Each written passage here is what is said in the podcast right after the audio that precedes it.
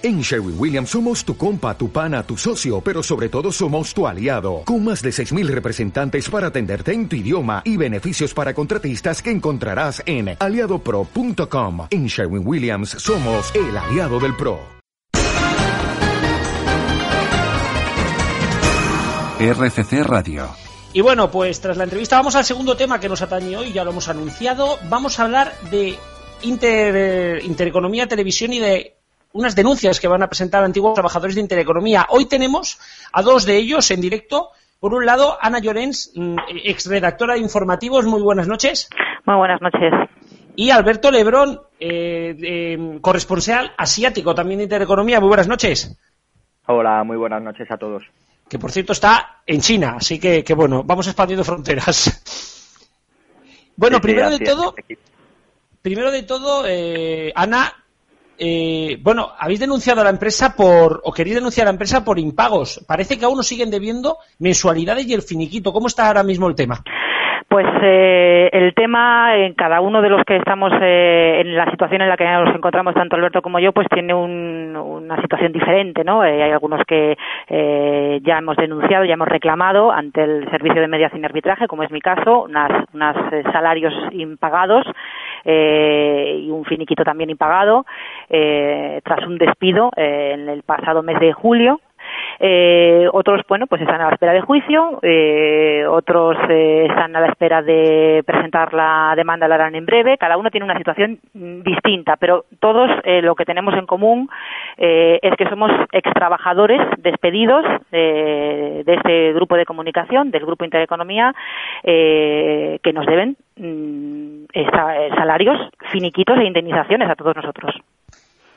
Porque, bueno, os deben este dinero, pero por lo que parece o por lo que hemos podido leer, no sé si Alberto, algunos están incluso, o estáis, recibiendo ofertas para volver a recomponeros a, a, InterTV, bueno, a la nueva InterTV.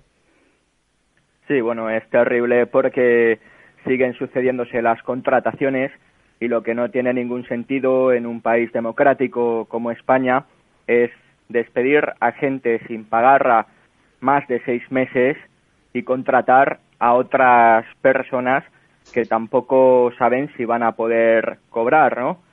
Ha sido un cúmulo de ilegalidades todo el proceso. En mi caso, por ejemplo, la demanda, además del reconocimiento de cantidades, pues también incluye una relación laboral que debe ser reconocida y también un falso autónomo porque en mi carta de despido ponía que se resolvía el contrato mercantil bajo el cual supuestamente estaba operando aquí cuando yo jamás firmé nada, ¿no? Pero más allá de eso, uno siempre lo que se ha planteado es ejercer la máxima presión sobre esta empresa Intereconomía porque no pagan, no pagan y estamos a la espera de juicio, en mi caso es en junio de 2014 y la estrategia básicamente es meterles la mayor cantidad posible de cargos para presionarles, pero lo que nos tememos es que finalmente hagan lo que sea para no pagar y eso sería una injusticia impensable hace tan solo unos años en España, insisto. Claro, eh, el tema fundamental, el tema, bueno, eh, nos empezamos a unir los ex trabajadores de Intereconomía con deuda, deuda, pendiente, nos empezamos a unir a raíz de recibir, en mi caso en concreto, eh, ofertas de trabajos, tanto de, de Infojobs, de estos canales de, búsqueda de empleo, de Infojobs, de Red Trabajar, etcétera, etcétera, ofertas de empleo con nuestros puestos de trabajo. Es decir, se requiere eh, redactor de informativos con más de cinco años de experiencia, con eh, habilidad de eh, programas de edición, eh, con agenda propia. Es decir, mi puesto de trabajo. Tras haberme despedido, eh, adeudándome, eh, bueno, pues eh, eh en mi caso creo ya, creo que cuatro nóminas o cinco, ya no, ya no lo recuerdo bien ahora mismo, lo tengo en los papeles, pero bueno, eh, una cantidad de dinero importante. Entonces, mmm, esto es una irregularidad, esto es un escándalo eh, que esto esté sucediendo y que además no se sepa. Que además los espectadores, los anunciantes de Intereconomía no sepan que en el caso de los anunciantes el dinero que están poniendo allí no va a pagar trabajadores porque nosotros nos representamos a nosotros mismos a título individual y somos un grupo de personas afectadas por la misma situación, pero es que los trabajadores de Intereconomía tampoco cobran. Yo quería hacer una pregunta, primero de todo. ¿En cuánto, ¿En cuánto podríamos tasar entre el que menos se le debe y el que más se le debe? ¿Qué, cifras podemos, sin dar nombres, lógicamente, no, pero qué cifras nos podemos mover? Yo creo que la cantidad total, Alberto, no sé si tú tienes otra cifra por ahí, la, que, se ha, la que se ha dicho, las cifras que han salido por ahí son una cantidad de, eh, de deuda salarial de 5 millones de euros. Sí, a mí se me deben 25.000 euros. 25.000. En mi caso, en mi caso es, menos, es eh, en torno a día de hoy en torno a 8.000 euros. Vamos, eh, eh, en tu caso, Alberto, por ejemplo, has dicho de que tenía, también has tenido problemas con el tema, con el tema del contrato laboral, o sea, ¿ha habido también problemas con este tipo? ¿Por el único o también hay más problemas con, con el tema de autónomos? Claro, yo es que no, no tengo contrato laboral. Yo llegué aquí a China en el año 2009 y todo ha sido verbal. Yo, en principio, mientras ellos cumplían el acuerdo, yo cumplía el mío, no había ningún problema. Trabajaba aquí en China. Lógicamente, las cantidades son altas porque aquí hay que pagar una oficina, aquí hay que pagar un fixer para hacer el trabajo, aquí hay que pagar el seguro médico, aquí hay que ahorrar porque yo no voy a recibir una pensión en tanto en cuanto no cotizo en España porque vivo en China es decir, yo ahora mismo tengo una cantidad inmensa de deudas con, con trabajadores que me han podido estar ayudando. El seguro médico, pues lo estoy pagando a duras penas. Y básicamente estamos en esa situación, ¿no? Por hablar del visado.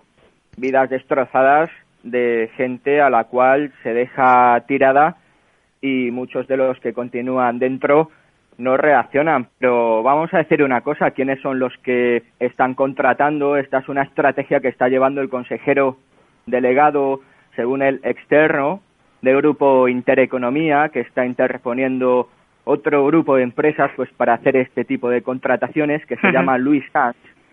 La empresa ha caído en sus manos, por así decirlo, él está llevando toda la gestión y esta persona, Luis Sanz, es una persona que ha participado directamente en la gestión de empresas declaradas insolventes por valor de más de 400.000 euros y condenado por despidos improcedentes. Entre los nuevos colaboradores, además, con capacidad de decisión dentro de la cadena está Álvaro Pérez El Bigotes, imputado por la trama Gürtel de financiación ilegal supuesta del partido del gobierno Partido Popular. Entonces estamos sintiendo un desamparo absoluto un silencio por parte de las autoridades que no podemos permitir y con el historial de este Luis Sanz, pues uno piensa que no va a cobrar, lógicamente, y aquí hay unas deudas, en mi caso en un país extranjero, que debo pagar por no hablar de la elevada fiscalidad que todavía debo.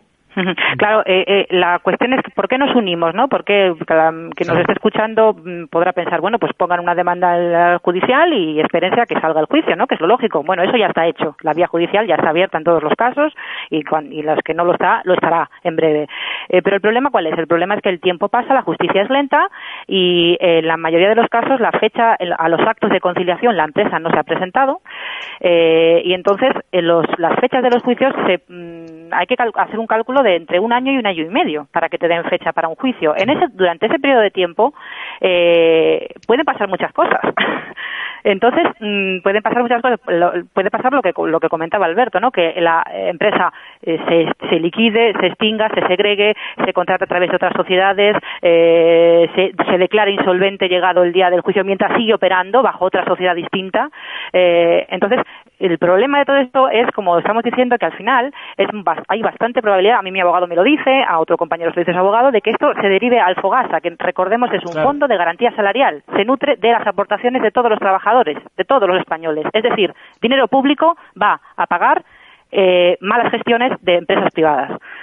Ese es el, ese es el problema que, ese es el motivo por el cual eh, un grupo bastante numeroso de ex trabajadores de Intereconomía alzamos la voz lo denunciamos en redes sociales, hemos empezado hace poco y la verdad es que estamos teniendo un montón de apoyos eh, y eh, queremos que se sepa, porque claro, el tiempo pasa y si tú demandas, pues sí, demandas, pero hasta que llegue el juicio mmm, pueden pasar cosas eh, que al final acaben pagando los, mm, pues los contribuyentes los errores y los, y los tejemanejes o, o las decisiones o las gestiones o las malas gestiones de unos empresarios morosos a día de hoy, desde luego. Vamos creo que nos quiere preguntar algo David. Hola, sí. Eh, yo os quería preguntar si nos podíais contar eh, algunas situaciones que están viviendo en la redacción de Intereconomía, tanto los que siguen trabajando como los que ya no estáis, porque tantos meses sin cobrar, eso afecta muy duramente a la economía de una, de una casa. Sí, mucho.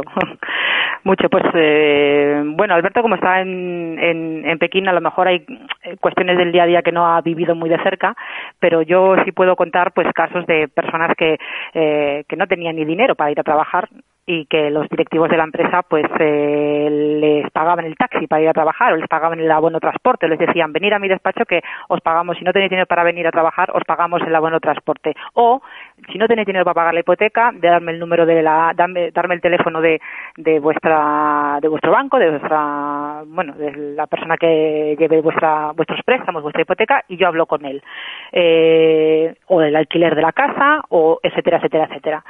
Pues la situación es es muy triste, es muy triste. Yo entiendo que la gente, que los trabajadores de Intereconomía están piensan, como, como hemos pensado nosotros también en su, en su momento, que están defendiendo su puesto de trabajo, que están remando para ver si la empresa remonta. Ojalá sea así. Yo le deseo, eh, yo no le deseo mal a nadie. ¿eh?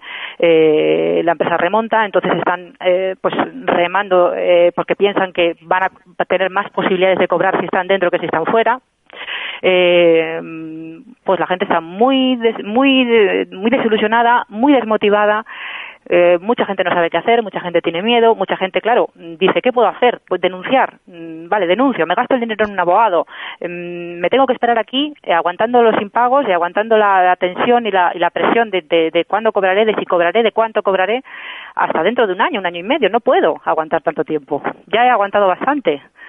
Entonces, pues eh, hay pues hay casos muy muy dramáticos. Hay muchas personas que se han ido porque no tenían para comer, claro, no tenían para comer. Eh, cuando a ti te deben tanto dinero, pues eh, tienes que tomar decisiones que, que nadie quiere tomar. renunciar a una indemnización de muchos años de trabajo para para para, para salir de allí, por lo menos, pues intentar buscar de la vida por otro lado.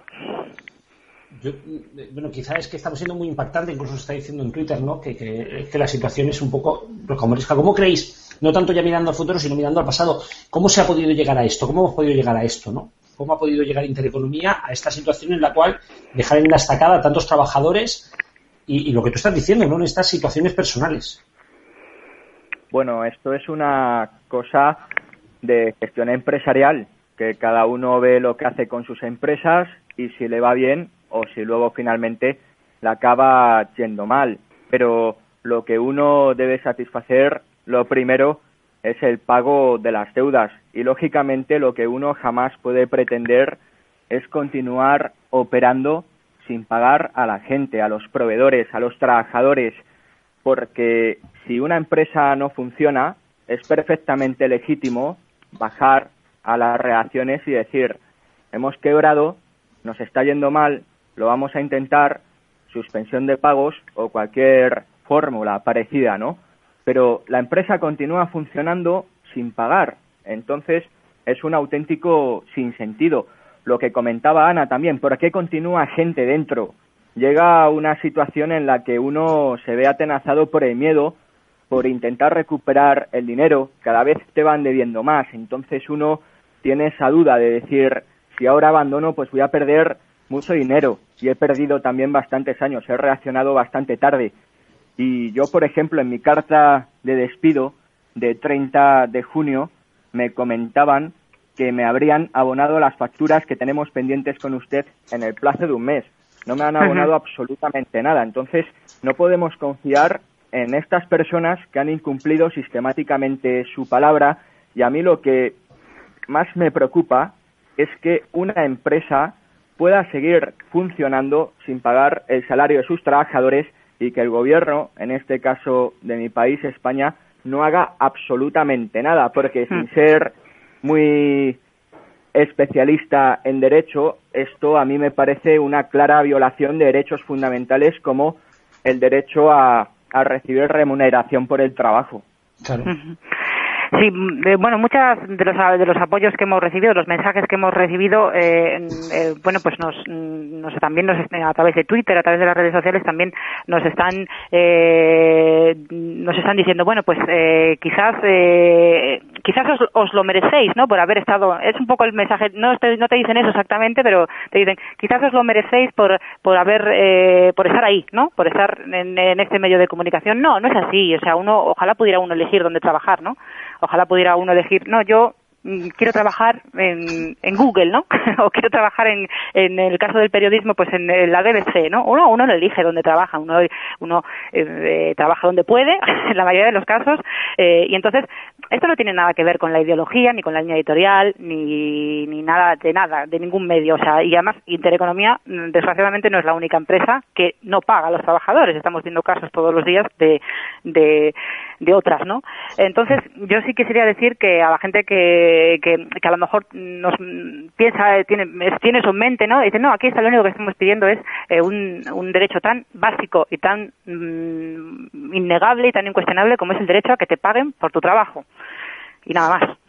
David. Y que esto no es una cuestión de, ideologías, perdonar, porque somos personas de izquierdas, de derechas, de centro, católicos, ateos, agnósticos. Somos un grupo de trabajadores que nos respetamos y que nos hemos unido para defender nuestros derechos. Lo que comentabas antes también, Francisco, cómo Intereconomía ha podido llegar a esta situación, yo me preguntaría más bien cómo un medio de comunicación que pretende tener una televisión en principio para emitir de cara a una sociedad madura como la española puede pretender tener algún tipo de legitimidad cuando está reteniendo el trabajo y el salario ganado legítimamente por sus empleados. Es decir, es una televisión que si aplicamos la lógica está abocada al más absoluto fracaso porque yo jamás vería una televisión donde los empresarios no están pagando a sus trabajadores por el trabajo ya realizado. Es una absoluta inseguridad jurídica y es una violación de derechos fundamentales como el derecho a recibir remuneración por el trabajo. David. Esto lo pregunto un poco más o menos desde el desconocimiento. Eh, tras tantos meses sin cobrar, ¿no se ha planteado hacer una huelga indefinida o algo por el estilo? Pues no, pues no, no, no sé, no sé. Eh, hubo intentos de y la y, la que y la que está hablando puede decir que, o sea, que lo intenté, se intentó, algunas personas lo intentamos y eh, bueno, pues eh, no hubo una respuesta favorable por parte de, de, la, de, la, de la generalidad de los trabajadores. ¿Por qué? Bueno, yo quiero pensar que porque no teníamos eh, una representación sindical, un comité de empresa propiamente dicho, no por otro motivo. ¿no? yo creo que la gente sí que, llegado el punto de que le toquen ya el bolsillo, está dispuesta a moverse, pero el desamparo era el desamparo al no tener un comité de empresa y al no tener una representación eh, una representación fuerte de los trabajadores eh, en, su propia en lo que se considera un comité de empresa vaya eh, para poder convocar una huelga y poder ir, a llevar la emisión a negro o llevar la emisión de la radio también a mm, había desamparo. Entonces pues había miedo en ese sentido. Ah, bueno ahora va a preguntaros sector de neo.es Hola ambos. Eh, ¿Hasta cuándo creéis que podrán aguantar vuestros compañeros eh, que continúan trabajando en el canal de televisión? Pues no lo sé. Yo creo que a día de hoy, eh, según lo que me cuentan y según lo, que lo, que me dicen algunos de los que están allí, pues llevan seis nóminas o más impagadas. Entonces, bueno, pues pues pues pues no lo sé lo que puedan lo que podrán aguantar. No sé cuál será el, el, el, punto de inflexión que les haga o bien tomar una decisión personal o bien tomar una decisión colectiva mm, lo desconozco porque mm, ya te digo mm, hasta que hasta los llevo tres meses fuera de fuera de ahí la gente no, no tenía no había una movilización general eh, sí a nivel individual pero general mm, nunca se llegó a dar. Entonces pues eh, yo creo que la gente mm, cree que va a intentar va a conseguir recuperar su dinero antes estando ahí y remando eh, en ese en ese barco que si levanta la voz, que si alza la voz. Nosotros como en realidad mm, ya estamos fuera, em, pues nos podemos permitir, entre comillas, el lujo de, denunciar lo que está pasando. Sí, eh, en contacto con... Sí, dime, dime. Sí, no, digo, también tenemos que tener muy presente que no hay gente antigua trabajando ya en intereconomía, sino que siguen contratando a gente nueva. Es más, siguen haciendo fichajes estelares, pues parece que el periodista Melchor Miralles pues está empezando a colaborar con ellos, también tienen el programa líder de información deportiva, punto pelota, tienen problemas también para cobrar, pero digo yo que estos fichajes de relumbrón estarán cobrando, ¿no? Entonces también hay gente que continúa porque cobra, eso es evidente, hay gente que no cobra y continúa por diferentes motivos, tiene miedo, etcétera, pero nosotros no vamos a parar porque a cualquiera que le retengan su dinero, lógicamente va a luchar por él. Y en este caso a mí lo que más me intriga es que haya personas vinculadas a la trama de corrupción política Gürtel, asociadas al nombre de intereconomía y que el gobierno no esté haciendo nada y esta relación trama Gürtel con el bigotes intereconomía y el gobierno no haciendo nada pues también me da que puede haber algo de información ahí que, si no medios españoles, medios internacionales, pues también pueden empezar a investigar. Claro, lo que dice Alberto es importante y es, a lo mejor contesta alguna de las preguntas que nos habéis hecho. Están contratando gente nueva y esta gente, hasta lo que podemos saber, sí está cobrando con cierta regularidad. Eh, ¿Cómo les están pagando? Hombre, eh, blanco y en botella, con el dinero que nos deben a nosotros, ¿no? Eh, o por lo menos en parte les están pagando con el dinero que nos deben a nosotros, porque si nosotros no cobramos lo que nos deben y ellos sí cobran, eh, no, no entiendo de qué otra manera pueden pagar los sueldos de la gente que está nueva que están contratando. Yo escuché de algunas de las personas con las que he hablado recientemente que el objetivo era que entrara sabia nueva. Bueno, pues ese es el objetivo. Sabia nueva, gente nueva, que no esté quemada eh, de, los, de los atrasos, de los impagos, que tenga, entre comillas, cierta ilusión por el proyecto, que tenga, que esté a lo mejor cansada de estar en el paro y no encontrar trabajo, eh, etcétera, etcétera, etcétera. Entonces, eh, pues eh, me imagino que los dos o tres meses que llevan de contrato, pues sí estarán cobrando. Claro, el problema somos las personas que llevábamos allí años y que hemos sufrido impagos durante mucho tiempo y de esas aún quedan algunas, aún quedan algunas personas que acumulan nóminas atrasadas. Eh, bueno, pues eh, claro, cada uno tiene que tomar su, su propia decisión y saber hasta dónde hasta dónde puede aguantar. Y las personas cuidado también porque perdón, podemos pensar que no hay dinero, pero lo que realmente está minando nuestra moral son informaciones periodísticas que podemos leer. Se me ocurre, por ejemplo, el portal prnoticias.com que recientemente publicó que el presidente de Intereconomía, don Julio Ariza, tiene una sociedad que se llama es un nombre relacionado con el motor, ahora mismo no recuerdo el nombre exactamente, con un patrimonio cercano a los 5 millones de euros, es decir, liquidez, los que controlan la empresa tienen liquidez suficiente como para pagarnos, se siguen haciendo fichajes, inversiones el sentido común lo que dice es que hay que pagar antes los seis, siete, ocho meses que debes a la gente que ya has despedido y después continuar invirtiendo y pagando nuevos salarios. Pero es que además tienes liquidez en otras empresas como esta de Julio Ariza con un patrimonio de 5 millones de euros que se puede consultar, insisto, en prnoticias.com. Liquida esa sociedad o coge beneficios de esa sociedad y paga los atrasos que suman 8.000 euros, suman 20.000 euros que tienen que cubrir gastos, 30.000 a lo sumo. Es decir, no es un dinero que a ellos les resulte imposible de conseguir, es un dinero que a nosotros nos está destrozando la vida y lo único que pedimos es que se cumplan nuestros contratos, porque si no estaríamos hablando de inseguridad jurídica propia de, de otras latitudes, sin duda. ¿Y los compañeros que siguen trabajando allí, con qué ánimo acuden a trabajar a diario? ¿Cuál es el ambiente que se respira en la redacción de Intereconomía por lo que os cuentan?